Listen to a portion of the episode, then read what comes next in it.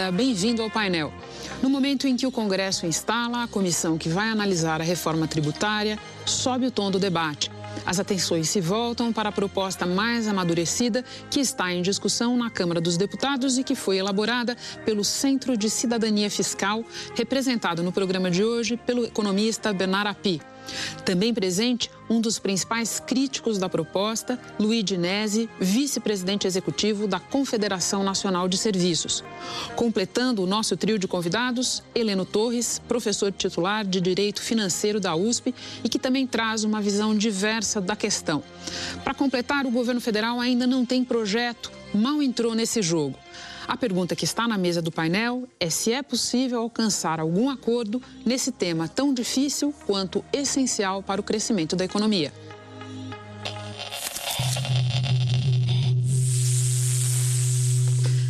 Bem-vindos, todos vocês.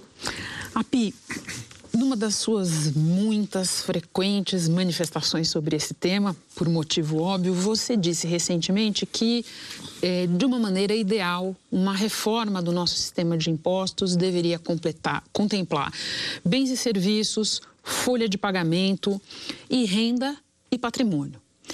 Por que começar por bens e serviços, como pretende a proposta de emenda constitucional que está em discussão na Câmara?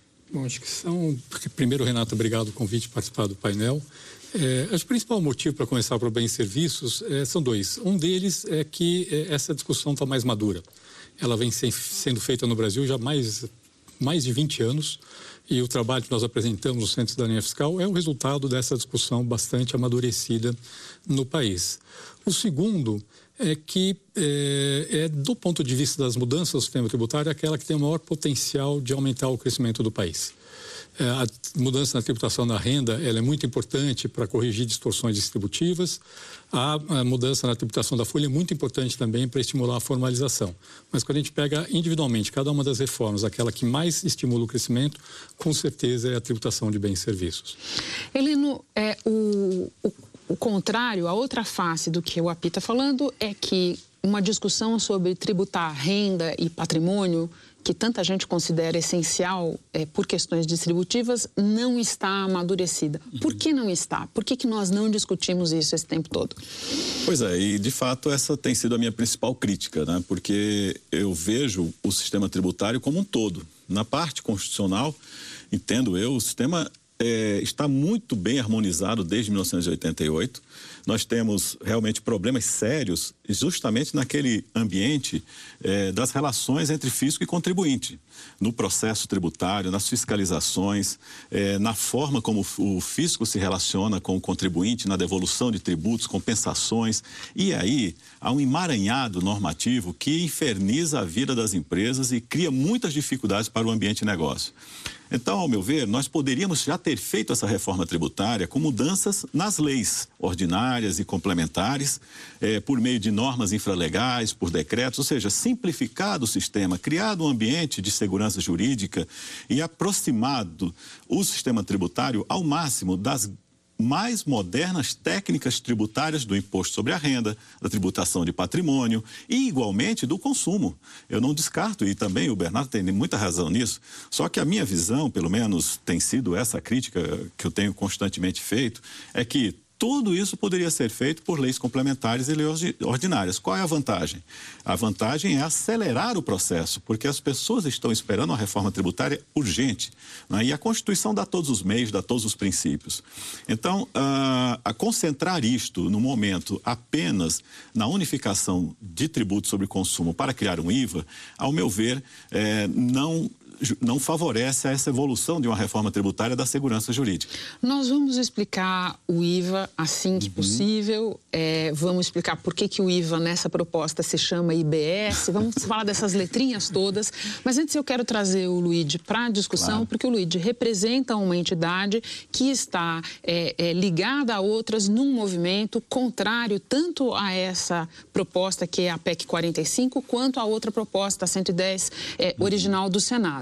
E uma, uma das principais críticas é, feitas por esse grupo que você representa, Luigi, é que é, é o caso da alíquota única para todos os setores é, de bens e serviços. Eu queria que você explicasse o porquê dessa crítica. É, essa uniformização da, de uma alíquota única que está sendo proposta pela PEC 45 prejudica tremendamente alguns setores, principalmente o setor o que mais emprega no país e representa 75% do PIB brasileiro e é o maior empregador, que é haverá um aumento de carga para esse setor. Quando você equaliza 25% para todos os setores, nós que o, nos custos nossos o maior eh, custo é a mão de obra, nós temos uma proposta que já vem discutindo há 20 anos e colocada na mesa de discussão sempre que houver uma, uma, alternativa de mudança de sistema tributário, que é a desoneração da folha de pagamento. Se nós não começarmos com esse processo de desonerar a folha de pagamento, nós não temos nem condição de sentar na mesa para discutir eventualmente um novo imposto ou um novo sistema tributário através de um processo como o IVA ou com outro qualquer. Inclusive com a unificação que o governo federal está querendo é unificar o PIS e o COFINS. Então, na mesa tem que estar sendo discutida a primeira desoneração da folha para que nós possamos, o setor de serviços, possa entrar na mesa de discussão.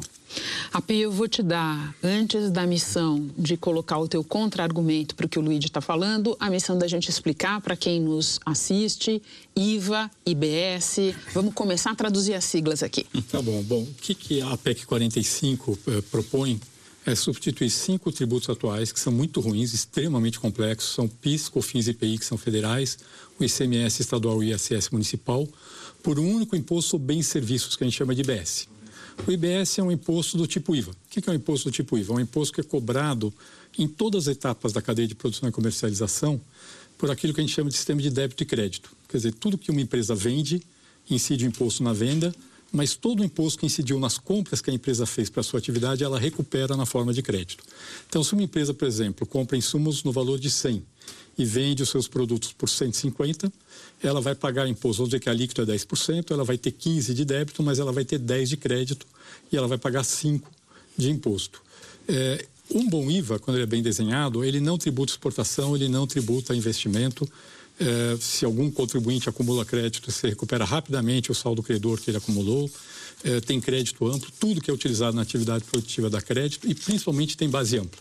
Ele pega todos os bens, todos os serviços, os intangíveis, e isso é cada vez mais importante com a nova economia, porque cada vez é mais difícil saber o que é bem, o que é serviço, o que é uma cessão de direito, um licenciamento de direito. É, e, portanto, é, essa, o imposto tem essas características e é tributado no destino. Quer dizer, toda transação entre países ou entre estados, o imposto pertence ao país ou estado de destino. Um imposto que tem essas características, ainda que seja um imposto cobrado ao longo de cada etapa de cadeia de produção e comercialização, como na verdade tudo que foi pago antes você recupera na forma de crédito, na verdade você só está tributando a venda final.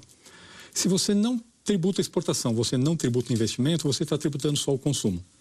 Então, na verdade, o, o IBS, que é um IVA, é um imposto sobre consumo cobrado ao longo da cadeia de produção e comercialização.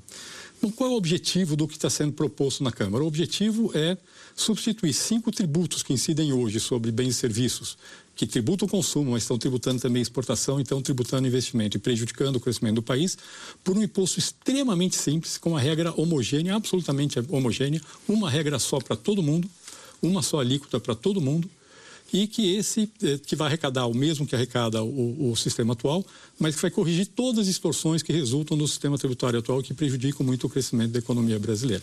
E como é que você responde à crítica do Luigi de que a alíquota única em si é um problema e que toda essa ideia tem um problema de onerar mais o setor de serviços? Bom, vamos uh, entender isso aqui. Primeiro, a ideia de alíquota única não é uma invenção nossa. A ideia de alíquota única é a recomendação de todos os especialistas do mundo em IVA. Não é uma invenção que nós fizemos para apresentar para a PEC 45. Simplesmente qualquer especialista que você for consultar no mundo sobre IVA vai te dizer que o modelo ideal é um modelo que tem uma única alíquota, que a diferenciação de alíquotas sempre gera problemas.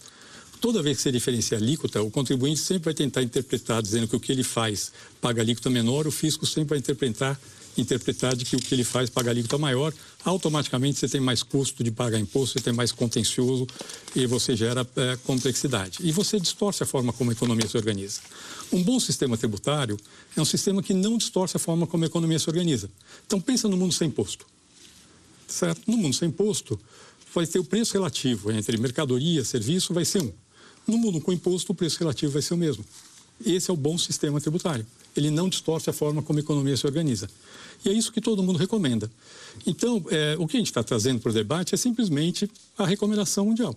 No caso específico de serviços, tem um, um, uma questão a mais que é muito importante, que é o seguinte: o prestador de serviço está no meio da cadeia, que presta serviço para uma empresa, hoje ele paga, é, de fato, sei lá, ISS e PiscoFins. Vamos dizer que ele pague 5% de ISS e 3,65% de PiscoFins sobre o faturamento. É, então, a empresa está comprando dele, vai comprar o, o, serviço de valor de 100, mas vai estar tá pagando 108,65 por esse serviço.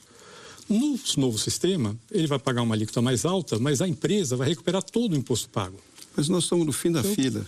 Não, se o serviço estiver no meio da cadeia, na verdade, vai pagar menos imposto do que paga hoje. O custo para o tomador de serviço, quando correr com o imposto que ele recupera na forma de crédito, que hoje não existe, vai ser menor do que é hoje. Então, esse é um ponto importante. Aí nós vamos falar o seguinte: bom, mas e o serviço prestado para o consumidor final? Aí nós vamos tentar na discussão de quem é o consumidor final do serviço. E quando a gente vai olhar na distribuição de renda, a gente vê que as famílias da menor faixa de renda, a última pesquisa de orçamentos familiares, as famílias que ganham até dois salários mínimos, 9% do consumo é de serviços. As famílias que ganham mais que 25 salários mínimos, 31% do consumo é de serviços. Então, na verdade, quando você tributa menos serviços, você está tributando menos aquilo que as famílias ricas consomem do que o que aquelas famílias pobres consomem. Então, na verdade, é, é muito engraçado, quer dizer, tributar menos serviço é regressivo. É, você está favorecendo o rico em detrimento do pobre. É, então, na soma de tudo, quer dizer, a complexidade que gera de ter múltiplas alíquotas, a recomendação que é a base mundial, o fato de que esse é um imposto que incide sobre o consumo, é, e o consumo, quando você tributa menos serviço, está favorecendo o consumo do rico, em detrimento do consumo do pobre. E o fato de que o prestador de serviço que está no meio da cadeia vai ser beneficiado pela mudança, no fundo é bom para todo mundo. Essa que é a verdade. Esperar, é, só dizer, vou te falar uma coisa, Helena, eu tenho uma pergunta para você, mas antes eu acho importante é, o Luiz se manifestar sobre isso e explicar o que você estava querendo dizer quando você levantou falando assim, mas nós estamos no fim da fila. Pois é, eu acho que essa, é, eu tenho números aqui, exato, e nós sempre fizemos, todas as nossas propostas estão baseadas em números coisa que, infelizmente, a PEC 45 ainda não demonstrou quais são esses números que ela só fala na alíquota de 25%, mas não fala quais são os reflexos que isso acontece nos outros setores da economia. Por exemplo, um número que nós, interessante que eu queria levar. Os setores que ganham com a proposta de, de, do PEC 45 são setores que representam hoje 28% do PIB enquanto que os setores que perdem são os que representam 79% do PIB. Os setores que ganham são aqueles que têm, empregam hoje 21 milhões de pessoas ocupadas, todos os setores, inclusive os, os microempresários, etc., e os, os PJ, etc. Enquanto que os setores que vão perder com a proposta deles são de 80 milhões, empregam 80 milhões de pessoas ocupadas, e com um aumento de carga tributária de 190%, enquanto que quem ganha haverá uma diminuição de 64% do, de, de percentual do, do, de aumento de alíquota. Então, o que nós queremos hoje? Queremos tributar aqueles que empregam mais, aqueles que dão hoje eh, na economia 75% do PIB é representado por esses setores, ou queremos simplesmente dá um benefício para alguns setores específicos, principalmente a indústria que vai se beneficiar, mas também ela se beneficia se você tiver uma desoneração da folha de pagamento. Nós estamos no fim da fila, Renata. Nós não temos uma cadeia longa para você eh, eh, fazer créditos. Então, quando você vai num barbeiro, numa cabeleireira, você diretamente, ela vai ser onerada em 25% e ela não tem como se descontar de, alguma, de um benefício sobre isso. E esse negócio de dizer que os ricos é que pagam a conta também eu acho que é uma inverdade, porque se eles, se eles usam mais o setor de serviço, empregam mais também. As pessoas que estão usando esse serviço são mais empregadas e mantêm emprego exatamente porque conseguem vender o seu serviço. É uma distorção muito mais ideológica do que qualquer outra coisa. Eu vou voltar para você, Api, mas eu quero colocar o Heleno nessa discussão. Pois é, eu ouço ambos uh, uh, com muita atenção e respeito, mas, uh, de fato, quando eu examino esses dois modelos pelo aspecto acadêmico, sobram muitas dúvidas. Porque, do ponto de vista jurídico, nós temos um grande empecilho. O primeiro é como aprovar uma PEC num ambiente conflagrado como esse. Falaremos do ambiente em breve. Exatamente. o segundo é, é, tudo isso pode ser feito no, no espaço infraconstitucional é, de forma muito mais acelerada. Porque quem tem que capitanear este processo de reforma tributária é o ministro Paulo Guedes, é o Ministério da Economia.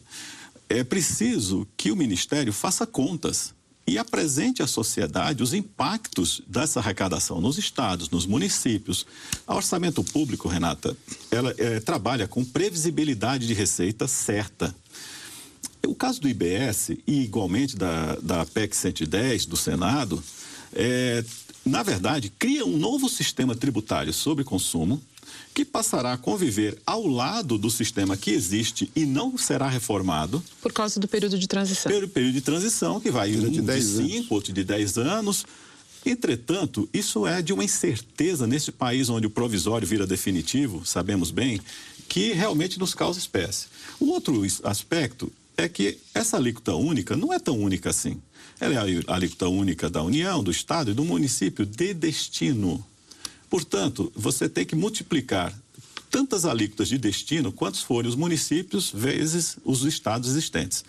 Então, é, é dito que nós queremos com isso uma uniformidade. Pois bem, é, será que o Brasil está preparado para eliminar todos os incentivos fiscais? Será que o Brasil está preparado para ver a, é, a, o afastamento da redução de alíquotas sobre cesta básica, sobre serviços como educação, saúde, etc., nós poderemos ter impactos severos na inflação e poderemos ter também impactos de agravamento de certos setores que podem tirar pessoas da, da, da economia, certas atividades da economia.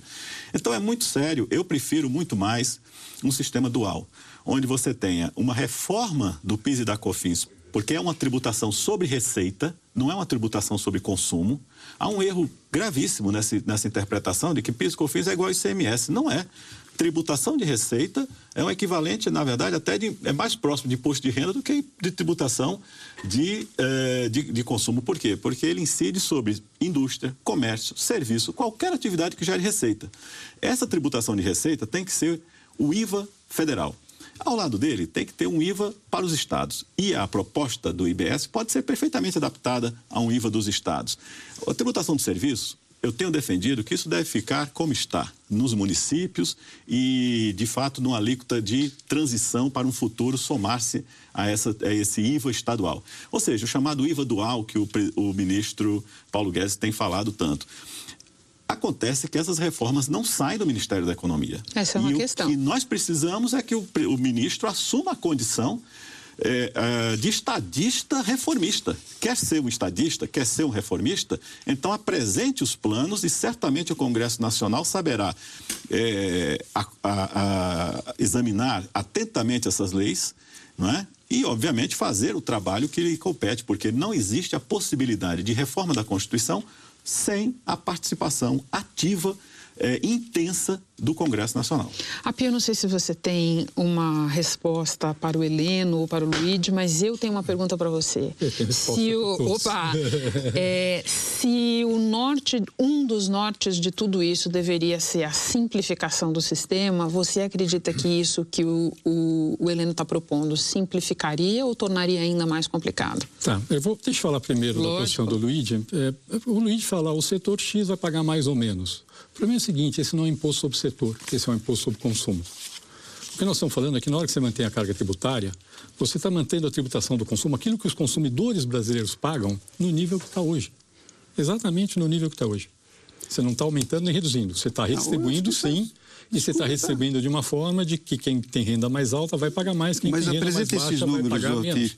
Por favor, número. eu gostaria que você eu apresentasse, porque eu tenho números aqui para apresentar que é exatamente ao contrário do que você está dizendo. Estou... Por exemplo, a educação privada vai aumentar carga tributária 298%. Tá, vamos lá. E, a, é e, a tari, e o preço vai aumentar 12,5%. Pessoal, está assim, aqui, tem números aqui. Não, tá bom. Então depois você me mostra a planilha de cálculo que você calculou esses números. Olha, você já me perguntou tá uma vez a planilha de cálculo, eu falei que é você que tem que fazer a planilha. Não. Eu não preciso explicar não. aquilo que eu, como eu fiz a planilha. Como não? Não, mas todo mundo não tá tem que explicar. Números, tá pois é, eu quero, gostaria que ele apresentasse. Deixa, ele quer que saber como é que eu fiz a planilha para depois ele me dizer, criticar a minha planilha.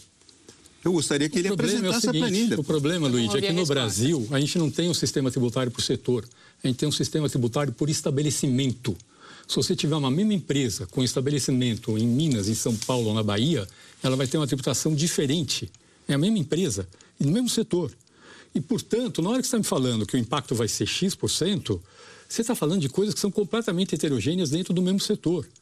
A mesma, o mesmo setor de serviço que está falando aí tem situações completamente heterogêneas. Tá tem uma parte, eu tenho, uma tem parte do setor de serviço, por exemplo, telecomunicações, vai pagar menos imposto do que paga hoje. Por que, que o celular que o pobre usa tem que pagar mais imposto do que o serviço de streaming que o rico usa, que é o que acontece hoje no Brasil. Você está criando a gente está falando, você está é falando que igual. a gente quer fazer tudo igual. Setor de serviço você está falando é serviço. contra pobre. Você está querendo colocar uma ideologia nesse processo teu. Mas não é, não é, é ideologia, ideologia que você está é colocando. Ideologia. Você sempre fala em rico contra não pobre. É, não, não sei é, sempre, é uma constatação. Eu estou te falando um número, eu acabei de dar um número. 9% do consumo é. dos pobres é serviço, 31% do consumo das famílias ricas é serviço. Isso é número. Você é dado que nem Não você. é só serviço que eu estou falando. A agricultura, por exemplo, não, tá vai, vai aumentar a carga tributária em 769% e com uma alíquota de aumento de 10,2%. O problema Agropecuária da agricultura... e agricultura e, e principalmente novo, os pequenos tá produtores tá você está onerando. Não, os pequenos produtores é que vão ser onerados sobre isso aqui. Luigi, Existem os dados estão aqui. Vamos lá. Apresente número. Eu estou te dando um número. Não, você Luigi, não está me apresentando Luigi, número. a questão é a seguinte, o você tá número tá varia falando. no Brasil por empresa, por estabelecimento. Se a gente quer discutir número, a gente vai ter que apresentar qual a carga tributária para cada estabelecimento do Brasil e discutir como é que ele vai ser afetado, porque ele é totalmente diferente dentro do mesmo setor. Segundo, é o imposto sobre consumo, esse é um problema. Você vai falar, a agricultura vai aumentar muito a carga tributária. O problema é o seguinte, no Brasil, uh, agricultor, de fato, tem diferimento, de, de, ICMS, no caso do Piscofins é pessoa física, então no fundo ele nem paga, mas depois, quando ele vende para a indústria, que vende para o supermercado, que vende, é tributado. Inclusive, a carga tributária sobre a cesta básica no Brasil é 13%. As pessoas acham que não pagam imposto, pagam 13% hoje de carga tributária. Então, eu estou querendo dizer simplesmente o seguinte: esse é o imposto sobre consumo. Se é o imposto sobre consumo, e eu estou mantendo o imposto sobre consumo, eu só estou distribuindo a carga, eu não vejo por que o consumidor brasileiro não vai estar pagando mais do que ele está hoje. Na verdade, vai estar pagando menos. Porque hoje ele paga a carga tributária e ele paga toda a ineficiência do sistema tributário atual. Por exemplo, o custo burocrático de pagar imposto, que no Brasil é o mais alto do mundo. O contencioso tributário, que no Brasil provavelmente é o mais alto do mundo também. Isso tudo é custo das empresas que está incorporado no preço e que vai diminuir com uma boa reforma tributária que simplifica o sistema. Então, eu acho que isso é um ponto extremamente importante. Esse é um ponto base para a gente poder discutir. Eu posso Segundo, mais a questão ideológica, Luíde, só para colocar. É, só para você ter uma ideia, quando a gente começou a discussão no CECIF sobre a reforma tributária, é. eu pessoalmente defendia várias alíquotas. Queria deixar isso claro. O professor Isaías Coelho, que é um liberal claríssimo, assim, de carteirinha, é quem me convenceu de que, de fato, o ideal é ter uma única alíquota. É uma coisa, não existe nada mais liberal do que dizer que a tributação tem Mas que ser uniforme para todo mundo. Você está Nada achando que o IVA é a solução, é uma solução que pode ser utilizada e deve ser utilizada pelo país. Inclusive, o IVA é um imposto antigo e nós gostaríamos de ter um imposto do século XXI e não do século XIX. E isso, voltando às alíquotas, que números que você não, não apresenta, por exemplo, energia elétrica, o teu processo vai diminuir a carga tributária dela, 7,2% e, é, é, é, nos preços finais. Ótimo. E água e esgoto geral vai aumentar 10%. Essas contas você não fez. Por que, que, por que, que não coloca na mesa de discussão, quando foi discute no Congresso lá, que vocês aprovaram o Congresso, naquela, na, na CCJ, de, de, de, de, de empurraram esse, essa proposta de igual abaixo para todos os deputados, sem explicar como é que seria essa proposta. Aqui está a, a, a, matriz insumo produto com todos os aumentos e todas as variações referentes a isso. Exatamente. Deixa eu passar por uma questão importante, porque o, o, o Luiz se referiu agora ao que ele chama de imposto do século XXI. E isso me leva para uma questão. A gente está falando bastante de bens e serviços, mas desoneração de folha é um assunto pelo que eu entendo, é central Primordial. na proposta de vocês e eh, viria acompanhada de um novo imposto eh, sobre movimentações financeiras que o Heleno, numa entrevista recente, qualificou de vergonha alheia um absurdo. Então, eu acho que a gente pode começar essa discussão com o Heleno explicando por que vergonha alheia, por que é um absurdo. Então, Heleno, se você me permite, só posso... Não, agora vamos deixar Não. o Heleno falar um Não, pouquinho. Eu só queria mostrar isso aqui. Isso aqui é uma revista, eu acho, é bom para você. Sim. Isso aqui é uma revista que foi editada em 1999. E aqui, ó, a batalha final, a reforma tributária, a batalha final. Olha que estavam na revista. Isso é, eu acho que é um pouco para mostrar o quão difícil, quão é difícil fazer é uma reforma tributária. É, Mas vamos deixar o Helena explicar por que ele vamos considera lá. isso. Não, veja só. É, primeiro que desoneração da folha, nós tivemos uma experiência recente no Brasil. E pelo que eu entendo, até o AP é favorável a algum meio de desoneração de folha. Mas vamos lá. Podemos reduzir, é, conforme os setores e, enfim, encontrar algumas, alguns redutores, porém, é, eu quero destacar que nos países membros da OCDE, a média de tributação de folha de salário é por volta de 13%, 14%. É, a, a, folha de salário é apenas uma base de referência para incidência de contribuições para a Previdência Social. Quer dizer, não há uma, é, uma, um prejuízo ao trabalhismo, exclusivamente porque existe uma tributação da folha de salário. Ele é uma referência. O que eu acho é que no Brasil está alta e está é, penalizando certos setores que são é, intensivamente empregadores. E aí eu acho que precisa fazer um exame de setor, como tem feito o Luigi, e encontrar realmente critérios para essa solução. Agora, ao lado disso, o problema é que é, a proposta para recuperar a receita que seria é, retirada da Previdência com a desoneração. Chamada de nova CPMF? É a criação de uma nova CPMF. Eu tenho absoluta tranquilidade para falar disso, porque à época, quando se discutia a exclusão da CPMF, eu fui a favor da manutenção da CPMF naquela ocasião, mas criando regimes de eh, não cumulatividade, ou seja, reduzindo a tributação nas empresas de uma forma progressiva. A CPMF foi extinta. Pois bem, o que se viu, na verdade, os, a, os diversas atividades, Renata, voltaram a ter é, uma flexibilidade muito maior. A economia, a intermediação bancária aumentou de forma exponencial, ou seja, nós percebemos com clareza no pós-CPMF quantos malefícios esse tributo causava na economia. Eu, eu, te, eu refiro, me refiro aqui a um recente documento do Banco Mundial, dizendo que é veementemente contra a criação de tributos que incidam sobre operações financeiras, pelo quanto eles causam de danos à economia, exatamente por verticalizar é, operações, por estimular a, a, desintermediação bancária, ou seja, a presença de, de operações via banco, quer dizer, a, a utilização de dinheiro em espécie, de trocas e etc. E, portanto, a a substituição da tributação sobre folha de salário com uma nova CPMF, ao meu ver, ela, na verdade, cria um instrumento muito danoso para a economia. Por isso que eu fico perplexo quando os empresários fazem isso, porque foram eles todos que foram às ruas em 2008 pedir a eu extinção não. da CPMF. Eu não. Mas dos industriais, a Fiesp, vários Principalmente setores, a Fiesp. vários setores cobraram do, do, do, é, do Congresso Nacional setor a... de serviço não foi Exato, lá. sim, mas a extinção da CPMF. E todos aplaudiram. Quer dizer, como é que agora, justamente. Alguns esses... setores aplaudiram. É, né? mas a, especialmente a indústria vem é, e cria agora uma bandeira para Inclusive o próprio IBS. Alguns sugerem que o IBS seja afastado para tributar toda a operação de consumo por meio de, de CPMF. Isso me parece. É essa a proposta, é, Luigi? Nossa proposta ela é um pouquinho mais detalhada e está aqui no, no, estudo que depois eu vou deixar com você, Renato, por favor. Nossa proposta ela se calca, ela está resumida numa folha, numa folhinha que é o que, que, que representa isso aqui. A nossa proposta está numa folha. O da PEC 45 está em, em mudança de 45 artigos da Constituição. É, que nós pretendemos fazer? De substituir os 20% do INSS sobre folha de pagamento, mais o salário educação e o INCRA, e diminuindo três pontos percentuais do INSS do trabalhador, porque também o trabalhador vai pagar essa, essa CPMF quando sacar o, o salário, por uma alíquota de 0,81, que é a nossa nosso cálculo que nós fizemos de uma contribuição tipo CPMF, só no saque por aí, não nas duas pontas, não no depósito e no, da retirada, só no saque 0,81. Com 0,81 a gente arrecadaria os 230 bilhões que isso representa hoje no, no cálculo do, da necessidade da, da Previdência, tirando esses impostos todos. Por que é importante salientar?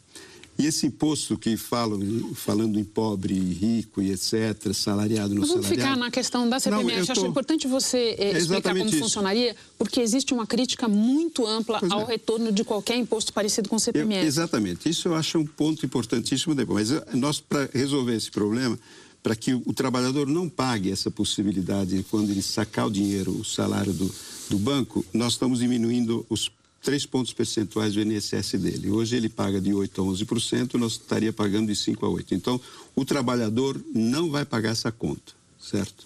Isso é muito importante salientar. O salário do trabalhador não vai pagar essa conta. Agora, o problema da CPMF, veja bem, é, é, é, um, é um tipo de tributo. Hoje, por que, que está se, se discutindo a, a, a, IVA e não se discute novamente um outro tipo de tributo que está sendo discutido no mundo inteiro, né? Não, não é só que não, a gente está, está sugerindo pois isso. Pois é, exatamente. Então, se já, por que, que não colocar na mesa de discussão também a CPMF? Porque esse, todo mundo, acho que no, todo mundo está de acordo em exonerar a folha de pagamento. Isso eu vejo no Congresso, no Senado, no, na Câmara dos Deputados, nos economistas, até o próprio OPI fala da desoneração da folha, etc. Todos falam sobre isso. Não sabemos como desonerar. A nossa proposta é criar uma contribuição sobre alimentação financeira no saque do dinheiro para substituir as, essas, esses impostos que estão sobre a folha. Porque o nosso, nosso o salário hoje, eh, para se, se, se, manter um, um assalariado, nós precisamos praticamente dobrar o valor do salário dele. Então, nós estaríamos pagando só o salário e não os impostos. Essa é a nossa proposta. Agora, eu estou vendo que a discussão não é só, não é problema da desoneração da folha. O problema, o problema hoje é discutir a CPMF. Pois então, é. é verdade que o, o, o presidente da, do, da, da, Câmara dos Deputados já fala que aqui não, não passa CPMF. Porque tem é, uma crítica de muitos setores mesmo. Eu queria ouvir o API sobre isso, sobre a, a eventual é, recriação da CPMF ou de um tipo de CPMF e junto te pedir que explique algo que você disse recentemente. Você disse o seguinte, se eu entendi bem, que a CPMF, uma, um tipo de CPMF funciona menos mal num cenário de alíquota baixa e juro baixo e funciona muito pior com juro baixo e alíquota alta. Explica o que você quis dizer com isso e o que você pensa sobre a proposta é, do Luigi. Eu acho que a gente tem que separar dois temas. Um é a desoneração da folha, o outro é como financiar a desoneração da folha. É, eu acho que a desoneração da folha faz todo sentido no Brasil. A folha dos salários no Brasil é muito tributada, mas a forma de desonerar a folha precisa tomar muito cuidado. É, a rigor, e aqui o, o, eu acho que o professor Heleno colocou bem, é, a tributação da folha está financiando o benefício para o trabalhador na soma do, da contribuição do empregador e do empregado. Se você tiver uma relação clara, eh, atualmente equilibrada entre a contribuição e o benefício, não tem problema. Está correto. É um salário indireto que o trabalhador está tá recebendo. E é bom que seja assim, porque aí é diferente ele estar tá pagando para a Previdência Social e ele ir contratar uma Previdência privada no mercado. É, no fundo, vai ter um custo de qualquer jeito. Uhum. Então, desse ponto de vista, eu, não, eu, eu acho que seria. Agora, no Brasil, o problema é que a gente incide, que a gente cobra muito mais da folha do que o necessário para financiar atualmente o benefício. E aqui sim nós temos um, um, problema que justifica se fazer essa desoneração. Uhum. E aí precisa ver como é que você faz essa desoneração, tirar tudo que não é, tudo que não tem nada a ver com benefício, como sistema S, salário e educação, faz todo sentido sair da folha, INCRA. Não sei se você sabia, 0,2% da folha de todo mundo paga 0,2% para o INCRA. Você recebe do seu salário... Zero, nós aqui trabalhando urbano tra, pagamos INCRA. INCRA. Então faz todo sentido exonerar essa, essa parte. É, faz sentido exonerar a folha acima do teto do salário de contribuição, porque na verdade essa contribuição não gera nenhum benefício adicional para o trabalhador, e na verdade faz sentido exonerar o primeiro salário mínimo, porque a gente já tem benefício não contributivo no valor de um salário mínimo. Essa é a desoneração da folha que eu acho que é o primeiro salário mínimo de todo mundo, não é só quem ganha o salário mínimo. É o primeiro salário mínimo de todo mundo. Essa é uma boa desoneração da folha. É, a outra questão é como financiar. Aliás, essa desoneração da folha, até porque ela seria muito mais potente no trabalhador de baixa renda, tem um impacto brutal sobre formalização. Brutal. Mais do que uma desoneração linear é, da folha. Ô Bernardo, outra... numa síntese, desculpe só para.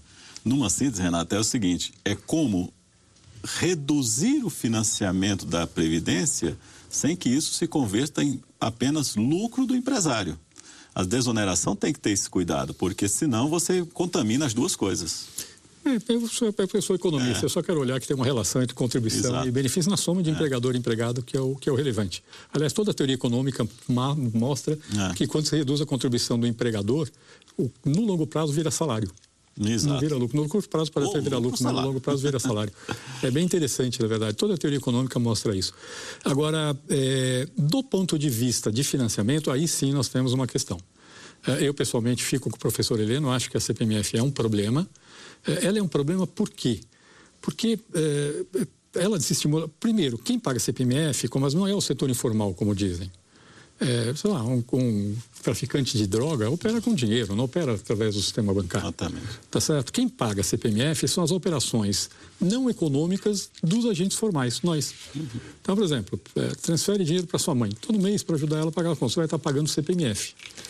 É uma operação isso, não econômica. resolvido na CPMF tá no, quando você Você compra um carro usado, você vai estar pagando CPMF. Você compra um imóvel, você vai estar pagando CPMF além do ITBI que você já paga hoje. É, no fundo é isso, você está tributando ao setor formal. Você está tirando 3% do PIB de CPMF, vai estar tirando 3% do PIB basicamente do setor formal da economia de uma forma ineficiente. E é ineficiente não é só por causa da acumulatividade, ele é ineficiente por outros motivos. Pensa, por exemplo, que uma empresa precisa de capital de giro por um dia.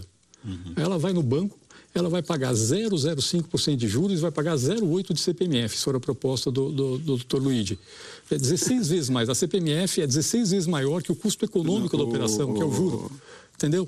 Então, é esse tipo de distorção que, que faz com que a gente ache que não seja uma boa opção. Eu vou pedir licença a vocês. Luiz, você já pode falar. Eu preciso fazer um intervalo. A gente volta já já com o Globo News Painel. E como você pode ver, nós precisamos da sua companhia na volta. Estamos de volta com o Globo News Painel e, conforme prometido, Luiz bola está com você, que queria responder às críticas do API à recriação de um imposto nos moldes da CPMF. Bem, esse é um assunto que é exatamente agora da série da questão. Nós temos que discutir esse tipo de imposto. Já que está sendo discutido um tipo de imposto do século passado, por que não discutir o imposto do, do futuro, que é a CPMF, no meu modo de ver? Imposto sobre circulação de, de, de financeira. Eu acho que isso nós temos que colocar e aproveitar esse momento para discutir isso, para nós não patinarmos mais uma vez uma discussão errada no Congresso Nacional.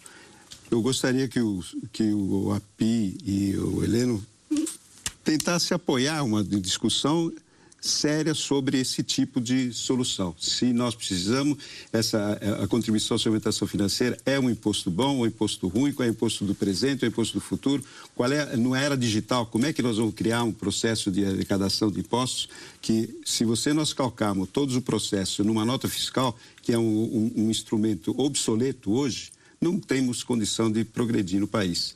Eu acho que nós estamos defendendo, nós temos que criar um país do futuro e não do, do passado. Aqui... Só para te dar uma ideia, se a gente tivesse implementado esse dado da CPMF, nós estaríamos hoje arrecadando eh, 23 bilhões a mais com uma alíquota fixa 18 anos atrás. Então, é um imposto bom, sim, porque nós simulamos isso e mostramos que muitos setores inorganizados, eh, que sonegadores, eh, uh, informais possam ser cobrados. Inclusive o bandido, que ele diz que não trabalha com dinheiro, mas na hora que ele vai comprar o carro, ele vai ter que pagar CPMF. Api, quero te ouvir sobre dois pontos. Sobre esse o IBS seria um imposto do passado versus essa nova CPMF seria um imposto do futuro. E queria te ouvir sobre o ponto inicial do Heleno de que toda essa mudança poderia ser feita em mudanças parceladas infraconstitucionais e não por meio de uma grande emenda constitucional. Tá bom, bom, primeiro, quanto ao IBS e o IVA são imposto passado, isso é uma grande mentira. Na verdade, nenhum país desenvolvido no mundo coisa. que tem a IVA está pensando em abandonar o IVA. Deixar isso muito claro. Nenhum país. Nenhum país está pensando em substituir IVA por tributação por movimentação financeira. O único país desenvolvido que tinha CPMF era a Austrália, que quando adotou um IVA moderno, um IBS na verdade, abandonou a CPMF quando fez a sua reforma tributária. Então, na verdade, isso não é verdade. O IVA é perfeitamente compatível com a tributação da nova economia. Perfeitamente compatível, com pequenos ajustes que estão totalmente compatíveis com o que está sendo proposto aqui. É, com relação. Agora, eu concordo com a questão do doutor Luigi. Vamos discutir tudo. Eu acho que isso é importante, sim. Ótimo. Não, não, não devemos ser fechados à discussão de nenhum tema. Acho Espero que tem que, ter abertura para discutir todos os temas. É, eu, eu, pessoalmente, apoio isso. Desse ponto de vista, nenhum problema, viu, professor? Eu tenho uma opinião, o senhor tem outra, totalmente aberto para discutir. Em relação à questão do professor Heleno sobre fazer mudanças infraconstitucionais, o problema é o seguinte: se você comparar o sistema tributário a uma casa, é uma casa que está caindo aos pedaços problema é que nessa casa não tem problema só no encanamento, na eletricidade, nas paredes estão caindo, tem um problema de estrutura. Não adianta fazer uma outra casa em cima de uma estrutura que é podre, que é essa situação do Brasil hoje. Não tem como ter um bom sistema tributário com a fragmentação da base de incidência entre ISS e ICMS, por exemplo. Não tem um bom sistema tributário que tem o IPI, que é um imposto que incide só sobre produtos industrializados, que é o que a gente tem hoje. Impossível fazer um bom sistema tributário com esse tipo de, de recorte que a gente tem hoje no Brasil. Ele inviabiliza você fazer um bom. E mais, o nosso sistema está todo cheio de distorções. Você tentar atacar cada uma das distorções pontualmente é muito mais custoso do que acabar com todas elas de uma vez só ao longo da transição, que é o que se propõe na PEC 45. Então, se você for pegar uma, um setor que tem um benefício que é distorsivo, vai tentar eliminar esse benefício sem mexer no resto. Você não vai conseguir. Que está falando o seguinte, eu estou acabando com todos os benefícios da economia ao longo de uma transição de 10 anos, aí torna-se possível fazer essa, essa discussão.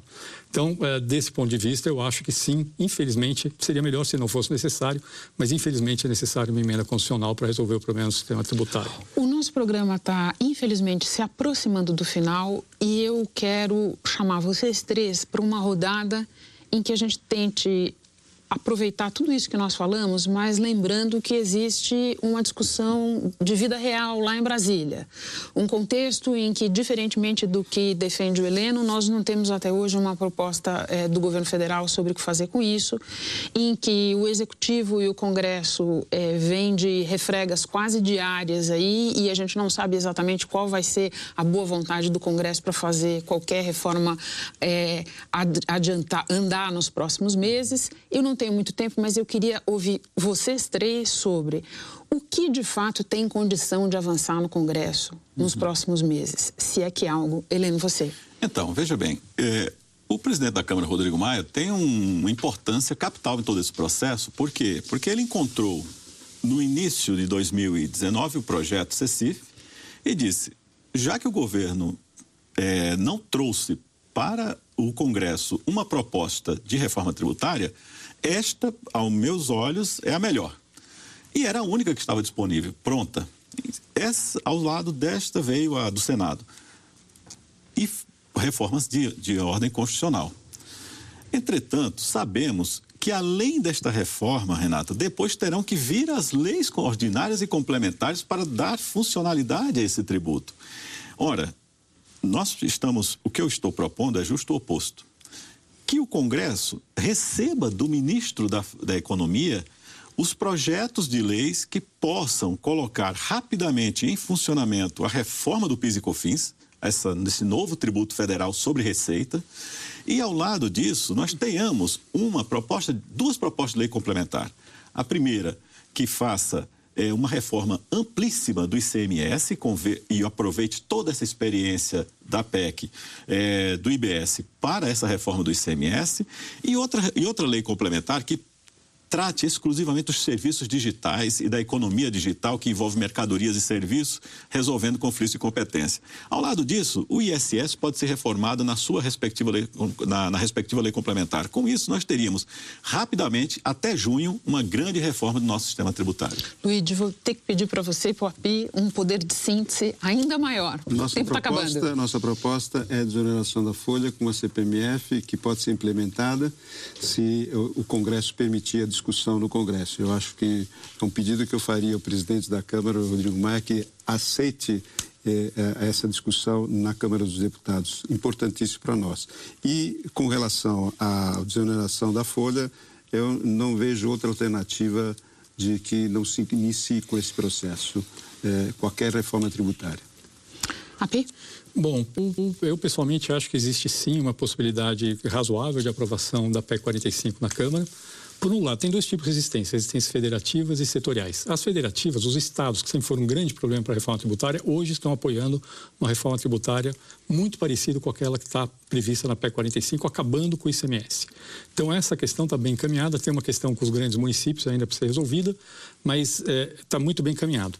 Do ponto de vista setorial, eu acho que a questão fundamental é exatamente aquilo que eu falei em relação ao que o professor Luiz colocou. Esse não é um imposto sobre setores. E esse é o ponto fundamental de entender. Ele é um imposto sobre consumo. Então, por exemplo, um setor que está no meio da cadeia, como um advogado, como o, o professor Heleno, vai pagar uma alíquota maior e, no fundo, vai ser desonerado porque o tomador de serviço dele vai recuperar mais do que ele, todo o crédito, quanto hoje ele não recupera o crédito. Então, eh, quando você olha para setores, você está fazendo uma análise que é enganosa não é uma, é, é, uma, uma, análise efetiva. Inclusive, no caso do pequeno prestador de serviço, cabeleireiro, etc., isso vai ficar no simples, fica tudo como está. Tem absolutamente nenhuma mudança para esse pequeno prestador de serviço. Então, é isso que é importantíssimo. Isso é muito importante para a gente conseguir avançar no Congresso Nacional. Hoje, hoje, acho que a maior dificuldade no Congresso vai ser tirar a discussão de dizer, olha, esse não é um imposto sobre o setor, esse é um imposto sobre consumo. Na hora que a gente entender isso, acho que fica mais fácil a gente avançar com a reforma tributária é, como um todo, como ela está colocada. Bom, a discussão evidentemente não acabou, eu acho que está claro para todos nós, já estão todos automaticamente convidados para a gente fazer novas rodadas, porque o painel de hoje, infelizmente, termina aqui. Eu agradeço muito aos nossos convidados que debateram e divergiram com clareza, mas com civilidade e respeito num assunto tão importante. Começando por Bernardo Api, diretor do Centro de Cidadania Fiscal. Agradeço ao Luiz Dinese, vice-presidente da Confederação Nacional de Serviços. Os meus agradecimentos também a Heleno Torres, professor titular de Direito Financeiro da USP. Obrigada a você que ficou com a gente até aqui. O painel volta no próximo sábado, às 11 da noite, e eu estarei te esperando.